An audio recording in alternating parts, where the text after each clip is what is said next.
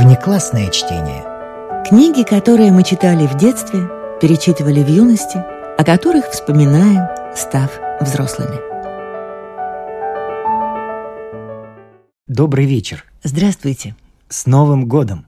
С новой программой. В которой мы будем вас знакомить с известными и не очень литературными произведениями знаменитых авторов. У них есть вещи как широко известные, так и незаслуженно забытые.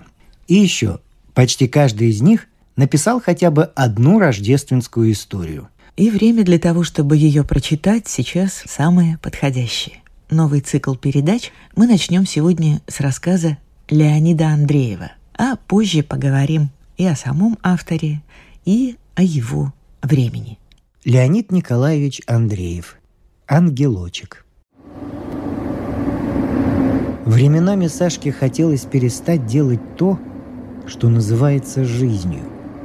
Не умываться по утрам холодной водой, в которой плавают тоненькие пластинки льда. Не ходить в гимназию, не слушать там, как все его ругают, и не испытывать боли в пояснице и во всем теле, когда мать ставит его на целый вечер на колени. Но так как ему было 13 лет, и он не знал всех способов, какими люди перестают жить, когда захотят этого – то он продолжал ходить в гимназию и стоять на коленках.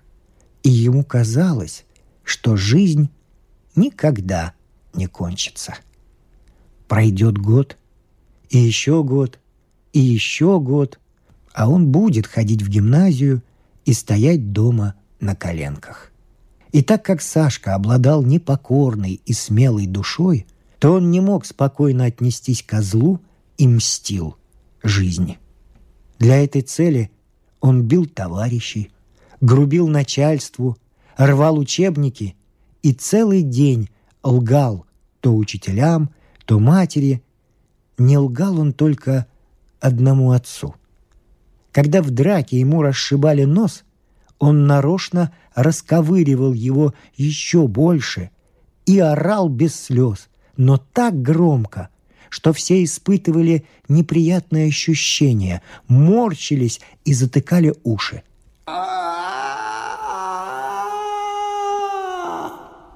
Проорав сколько нужно, он сразу умолкал, показывал язык и рисовал в черновой тетрадке карикатуру на себя, как орет на надзирателя, заткнувшего уши и на дрожащего от страха победителя – Вся тетрадка заполнена была карикатурами, и чаще всех повторялась такая. Толстая и низенькая женщина била скалкой тонкого, как спичка, мальчика. Внизу крупными и неровными буквами чернела подпись «Проси прощения, щенок». И ответ «Не попрошу». Хоть тресни. Перед Рождеством Сашку выгнали из гимназии. И когда мать стала бить его, он укусил ее за палец. Это дало ему свободу, и он бросил умываться по утрам, бегал целый день с ребятами и бил их, и боялся одного голода, так как мать перестала совсем кормить его. И только отец прятал для него хлеб и картошку. При этих условиях Сашка находил существование возможным. В пятницу Накануне Рождества Сашка играл с ребятами, пока они не разошлись по домам и не проскрипела ржавым морозным скрипом калитка за последним из них. Уже темнело. Из поля, куда выходил одним концом глухой переулок, надвигалась серая снежная мгла. В низеньком черном строении, стоявшем поперек улицы на выезде, зажегся красноватый, немигающий огонек – мороз усилился.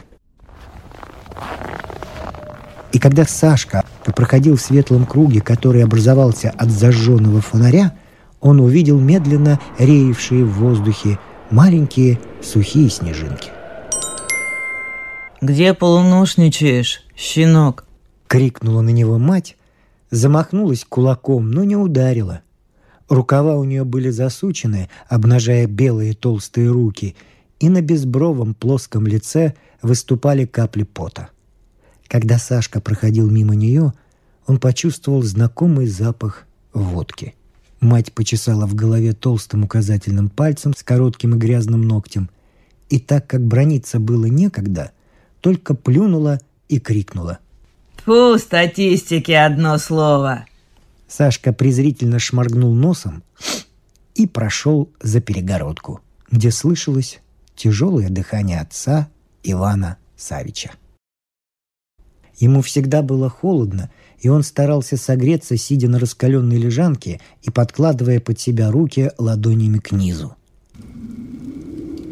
«Сашка, а тебя Свешниковы на елку звали?» «Горничная приходила», – прошептал он. «Врешь?» – спросил с недоверием Сашка. «Ей-богу!» «Эта ведьма нарочно ничего не говорит, а уж и куртку приготовила». «Врешь!» – все больше удивлялся Сашка. Богачи Свешниковы, определившие его в гимназию, не велели после его исключения показываться к ним. Отец еще раз побожился, и Сашка задумался – «Ну-ка, подвинься!» «Расселся», — сказал он отцу, прыгая на коротенькую лежанку, и добавил.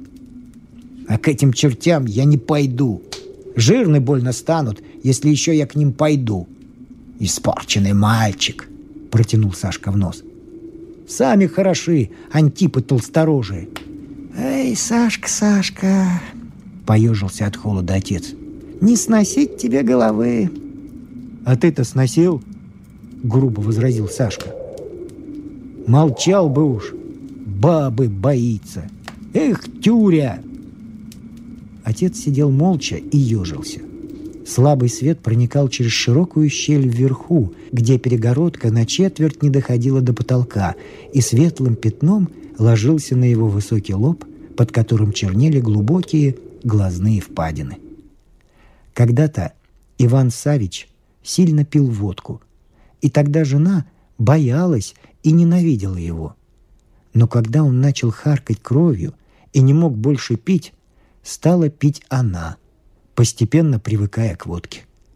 И тогда она выместила все, что ей пришлось выстрадать от высокого узкогрудого человека, который говорил непонятные слова, выгонялся за строптивость и пьянство со службы и наводил к себе таких же длинноволосых, безобразников и гордецов, как и он сам. Противоположность мужу, она здоровела по мере того, как пила, и кулаки ее все тяжелели. Теперь она говорила, что хотела. Теперь она водила к себе мужчин и женщин, каких хотела, и громко пела с ними веселые песни. А он лежал за перегородкой молчаливый, съежившийся от постоянного озноба, и думал о несправедливости и ужасе человеческой жизни. И всем, с кем не приходилось говорить жене Ивана Савича, она жаловалась, что нет у нее на свете таких врагов, как муж и сын, оба гордецы и статистики. А я тебе говорю, что ты пойдешь. И при каждом слове Феоктиста Петровна ударяла кулаком по столу, на котором вымытые стаканы прыгали и звякали друг от друга. «А я тебе говорю, что не пойду», — хладнокровно отвечал Сашка, и углы губ его подергивались от желания оскалить зубы. В гимназии за эту привычку его звали волчонком. «И забью я тебя, ох, как забью!» — кричала мать. «Ну что ж, избей!»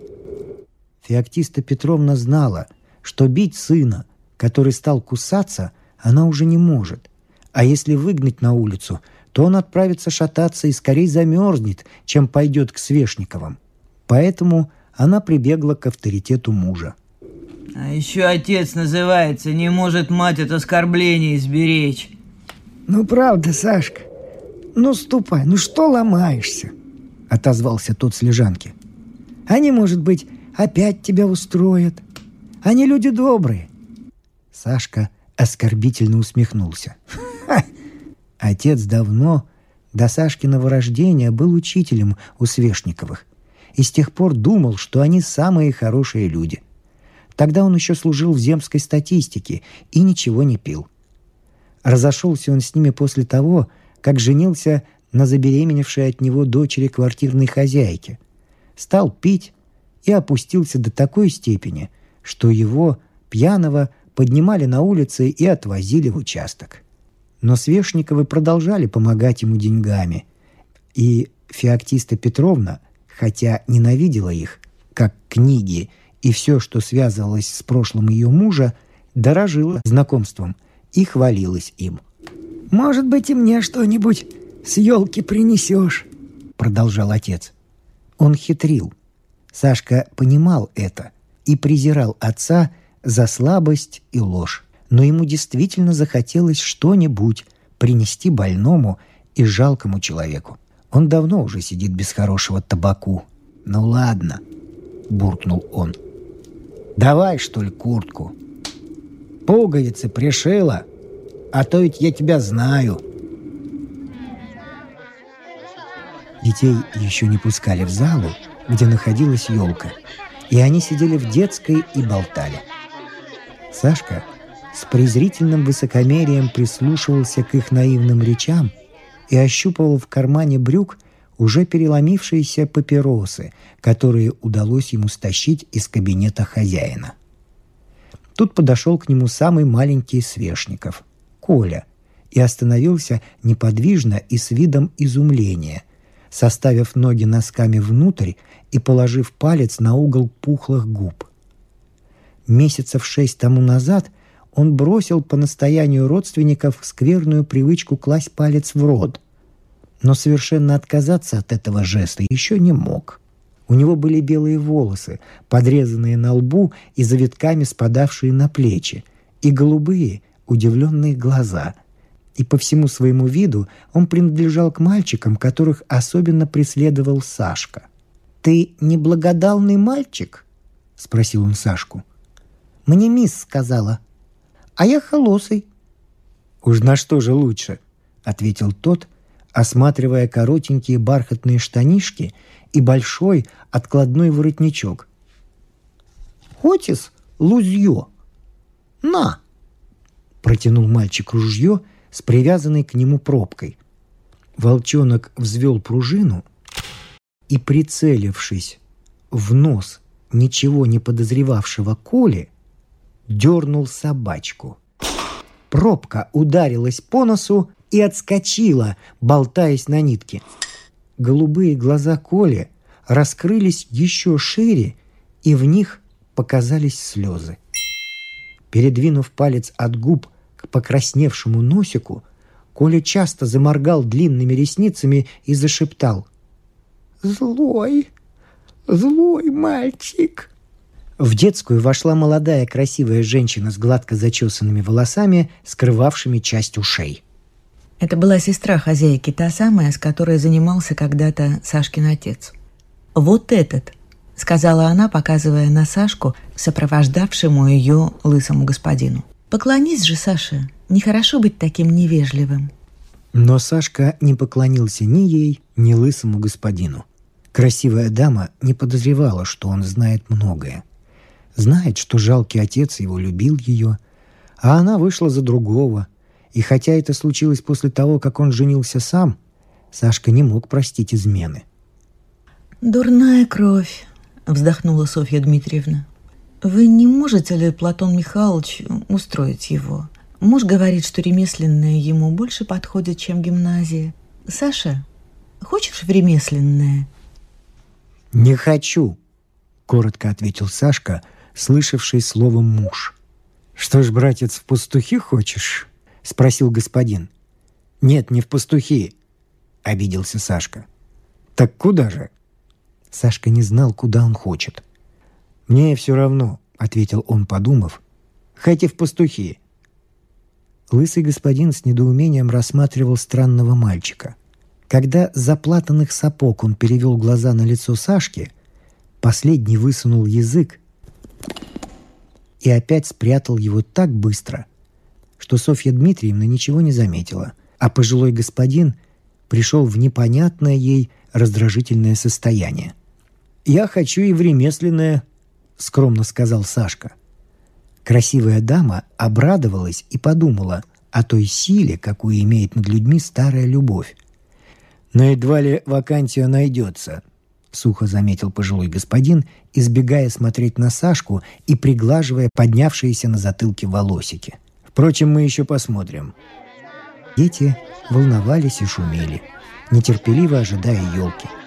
Опыт с ружьем, проделанный мальчиком, внушавшим к себе уважение ростом и репутацией испорченного, нашел себе подражателей, и несколько кругленьких носиков уже покраснело. Девочки смеялись, прижимая обе руки к груди и перегибаясь, когда их рыцари с презрением к страху и боли, но морщась от ожидания, получали удары пробкой.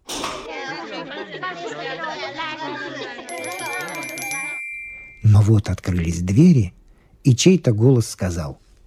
«Дети, идите!» Тише, тише. Заранее вытаращив глазенки и затаив дыхание, дети чинно по паре входили в ярко освещенную залу и тихо обходили сверкающую елку. Она бросала сильный свет без теней на их лица с огруглившимися глазами и губками. Минуту царила тишина глубокого очарования – сразу сменившиеся хором восторженных восклицаний. «Ого! Вот это да!» Одна из девочек не в силах была овладеть охватившим ее восторгом и упорно и молча прыгала на одном месте. Маленькая косичка со сплетенной голубой ленточкой хлопала по ее плечам. Сашка был угрюм и печален. Что-то нехорошее творилось в его маленьком, изъязвленном сердце – Елка ослепляла его своей красотой и крикливым наглым блеском бесчисленных свечей. Но она была чуждой ему, враждебной, как и столпившиеся вокруг нее чистенькие, красивые дети. И ему хотелось толкнуть ее так, чтобы она повалилась на эти светлые головки. Казалось, что чьи-то железные руки взяли его сердце и выжимают из него последнюю каплю крови. Забившись за рояль, Сашка сел там в углу, бессознательно доламывал в кармане последние папиросы и думал, что у него есть отец, мать, свой дом, а выходит так, как будто ничего этого нет, и ему некуда идти. Он пытался представить себе перочинный ножичек, который он недавно выменял и очень сильно любил, но ножичек стал очень плохой, с тоненьким сточенным лезвием и только с половиной желтой костяшки. Завтра он сломает ножичек, и тогда уже у него ничего не останется. Но вдруг узенькие глаза Сашки блеснули изумлением, и лицо мгновенно приняло обычное выражение дерзости и самоуверенности. На обращенной к нему стороне елки, которая была освещена слабее других и составляла ее изнанку, он увидел то, чего не хватало в картине его жизни, и без чего кругом было так пусто, точно окружающие люди неживые. То был восковой ангелочек, небрежно повешенный в гуще темных ветвей и словно реевший по воздуху.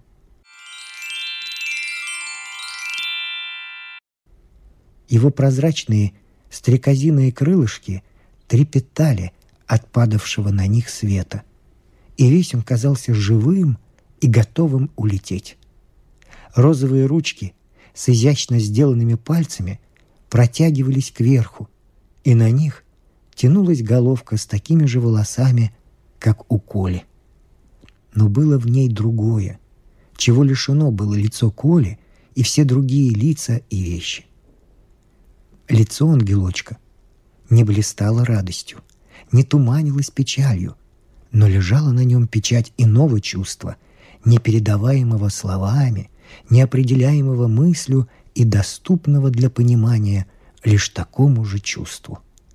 Сашка не сознавал, какая тайная сила влекла его к ангелочку, но чувствовал, что он всегда знал его и всегда любил, любил больше, чем перочинный ножичек, больше, чем отца и больше, чем все остальное.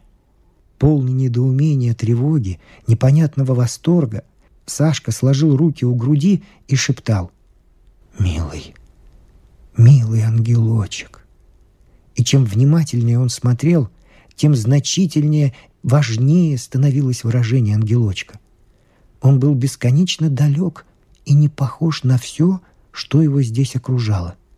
Другие игрушки как будто гордились тем, что они висят нарядные, красивые на этой сверкающей елке. А он был грустен и боялся яркого назойливого света и нарочно скрылся в темной зелени, чтобы никто не видел его. Было бы безумной жестокостью прикоснуться к его нежным крылышкам. «Милый, милый», — шептал Сашка. Голова Сашкина горела.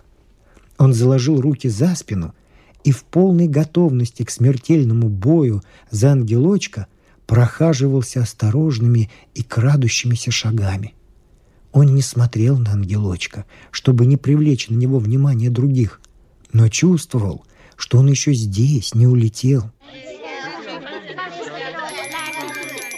В дверях показалась хозяйка. Важная высокая дама с светлым ореолом седых, высоко зачесанных волос. Дети окружили ее с выражением своего восторга, а маленькая девочка, та, что прыгала, утомленно повисла у нее на руке и тяжело моргала сонными глазками. Подошел и Сашка. Горло его перехватывало. «Тетя!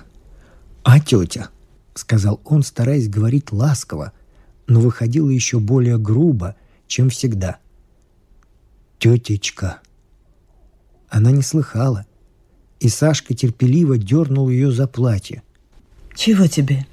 Зачем ты дергаешь меня за платье?» – удивилась седая дама.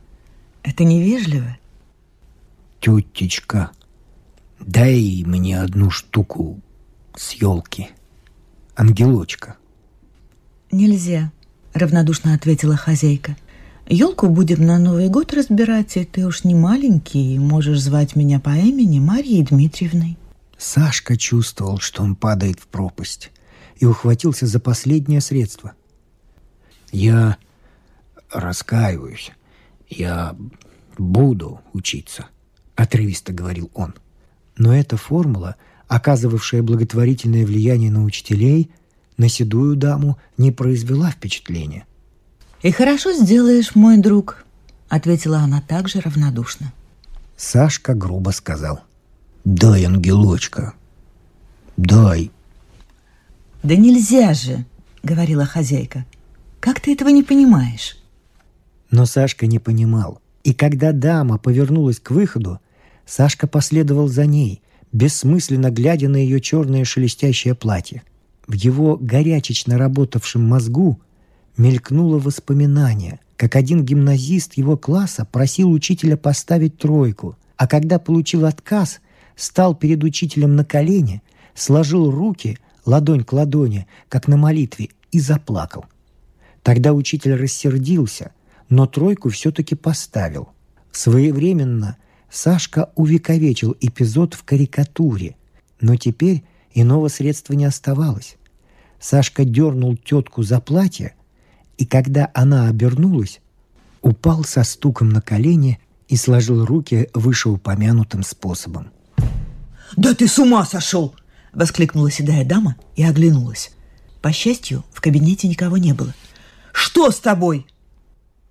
Стоя на коленях, со сложенными руками, Сашка с ненавистью посмотрел на нее и грубо потребовал. «Дай! Дай, ангелочка!» Глаза Сашкины, впивавшиеся в седую даму и ловившие на ее губах первое слово, которое они произнесут, были очень нехороши — и хозяйка поспешила ответить. «Ну, дам, дам! Какой ты глупый! Конечно, я дам тебе, что ты просишь, но почему ты не хочешь подождать до Нового года? Да вставай же!» «И никогда!» — поучительно добавила седая дама. «Никогда не становись на колени. Это унижает человека. На колени можно становиться только перед Богом». «Толкуй там», — думал Сашка, стараясь опередить тетку, наступая ей на платье. Когда она сняла игрушку, Сашка впился в нее глазами, болезненно сморщил нос и растопырил пальцы. Ему казалось, что высокая дама сломает ангелочка. «Красивая вещь», — сказала дама, которой стало жаль изящной и, по-видимому, дорогой игрушки. «Кто это повесил ее сюда?» «Послушай, зачем эта игрушка тебе? Ты ведь такой большой, что ты будешь с ней делать? Вот там книги есть с рисунками, а это я обещала Коле отдать, он так просил». Солгала она. Терзания Сашки становились невыносимыми. Он судорожно стиснул зубы и, показалось, даже скрипнул ими.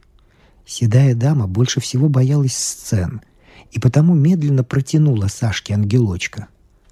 «Ну, на уж, на!» — с неудовольствием сказала она. «Какой настойчивый!» Обе руки Сашки, которыми он взял ангелочка, казались цепкими и напряженными, как две стальные пружины, но такими мягкими и осторожными, что ангелочек мог вообразить себя летящим по воздуху. «Ах!» Вырвался продолжительный замирающий вздох из груди Сашки, и на глазах его сверкнули две маленькие слезинки и остановились там, непривычные к свету. Медленно приближая ангелочка к своей груди, он не сводил сияющих глаз хозяйки и улыбался тихой и кроткой улыбкой, замирая в чувстве неземной радости. Казалось, что когда нежные крылышки ангелочка прикоснутся к впалой груди Сашки, что случится что-то такое радостное, такое светлое, какого никогда еще не происходило на печальной, грешной и страдающей земле. Ах! Пронесся тот же замирающий стон, когда крылышки ангелочка коснулись Сашки. И перед сиянием его лица словно потухла сама нелепо разукрашенная нагло горящая елка. И радостно улыбнулась седая важная дама. И дрогнул сухим лицом лысый господин. И замерли в живом молчании дети, которых коснулось веяние человеческого счастья – и в этот короткий момент все заметили загадочное сходство между неуклюжим, выросшим из своего платья гимназистом и одухотворенным рукой неведомого художника личиком ангелочка. Но в следующую минуту картина резко изменилась. Съежившись, как готовящийся к прыжку пантера Сашка, мрачным взглядом обводил окружающих, ища того, кто осмелится отнять у него ангелочка. «Я домой пойду», — глухо сказал Сашка, намечая путь в толпе. «К отцу».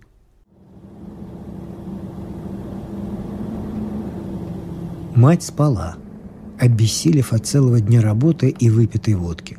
В маленькой комнатке за перегородкой горела на столе кухонная лампочка, и слабый желтоватый свет ее с трудом проникал через закопченное стекло, бросая странные тени на лицо Сашки и его отца. «Хорош?» — спрашивал шепотом Сашка.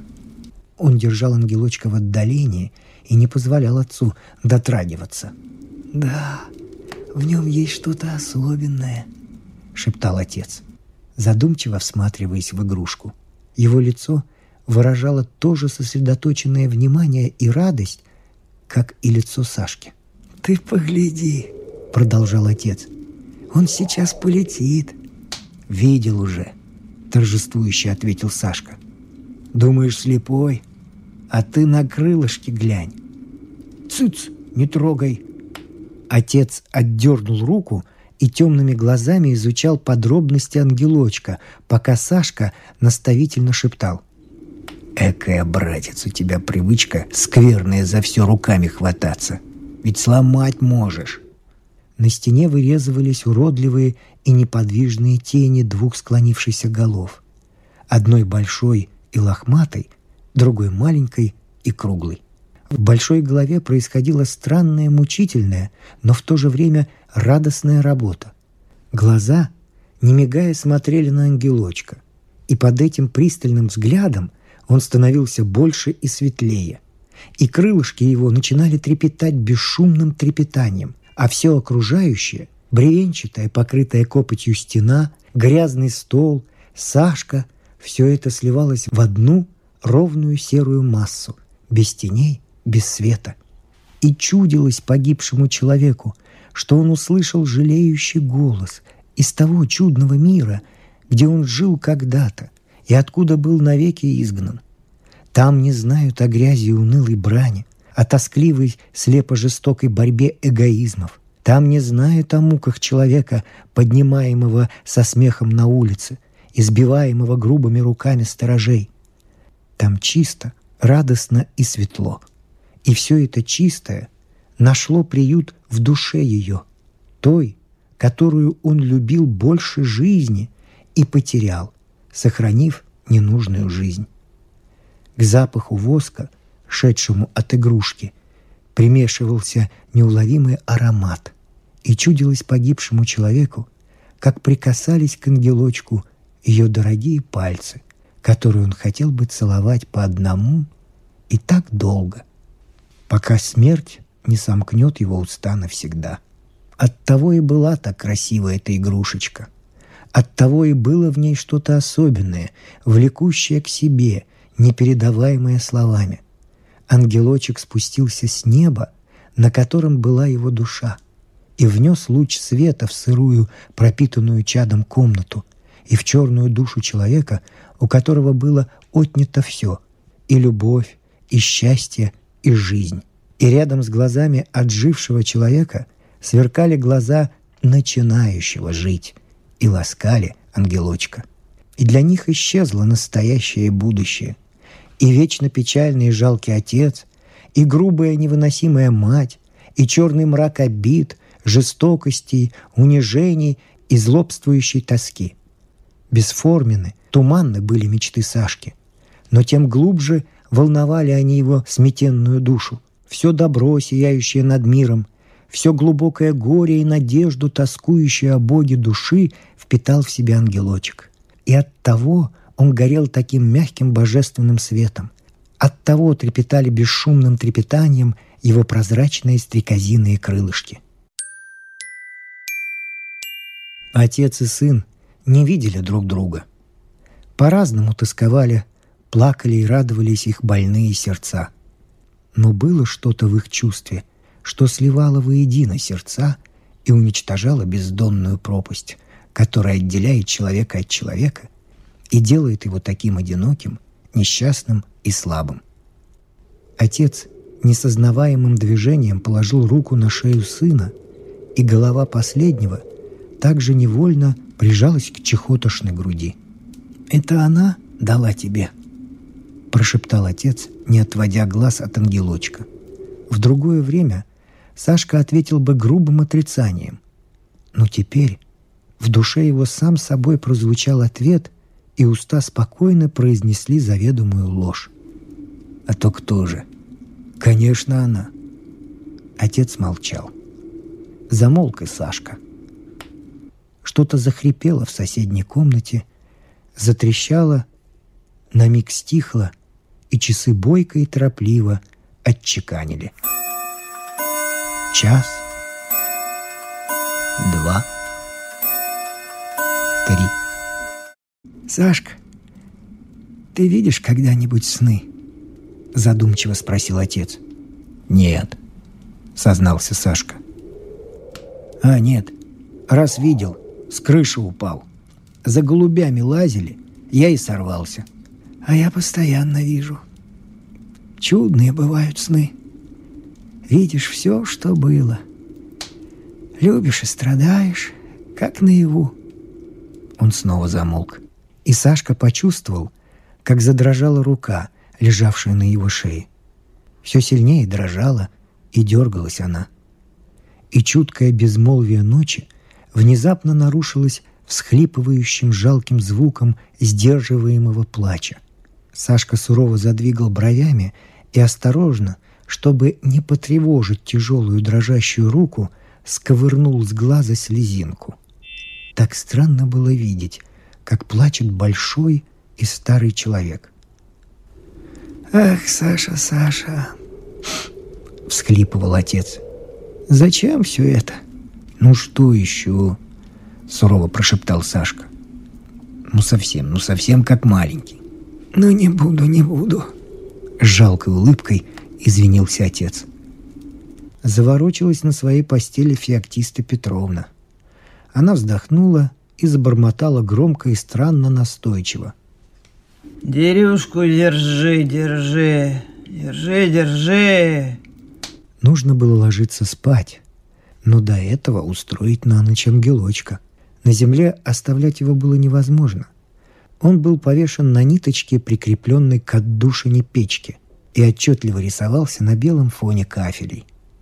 Так его могли видеть оба — и Сашка, и отец. Поспешно набросав в угол всякого тряпья, на котором он спал, отец также быстро разделся и лег на спину, чтобы поскорее начать смотреть на ангелочка.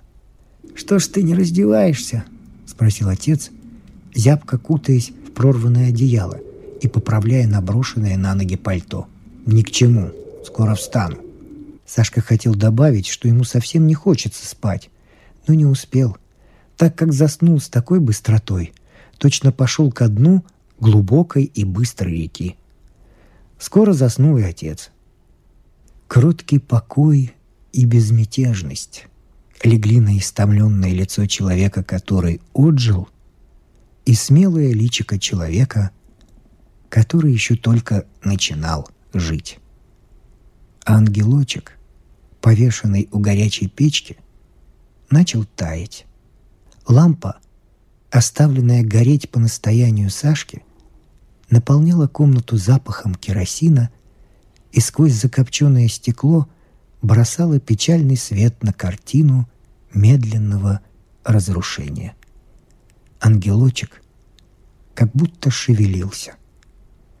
По розовым ножкам его скатывались густые капли и падали на лежанку. К запаху керосина присоединился тяжелый запах топленного воска. Вот ангелочек встрепенулся, словно для полета, и упал с мягким стуком на горячие плиты. Любопытный прусак пробежал, обжигаясь вокруг бесформенного слитка, взобрался на стрекозиное крылышко и, дернув усиками, побежал дальше. В завешенное окно пробивался синеватый свет начинающегося дня, и на дворе уже застучал железным черпаком зазябший водовоз.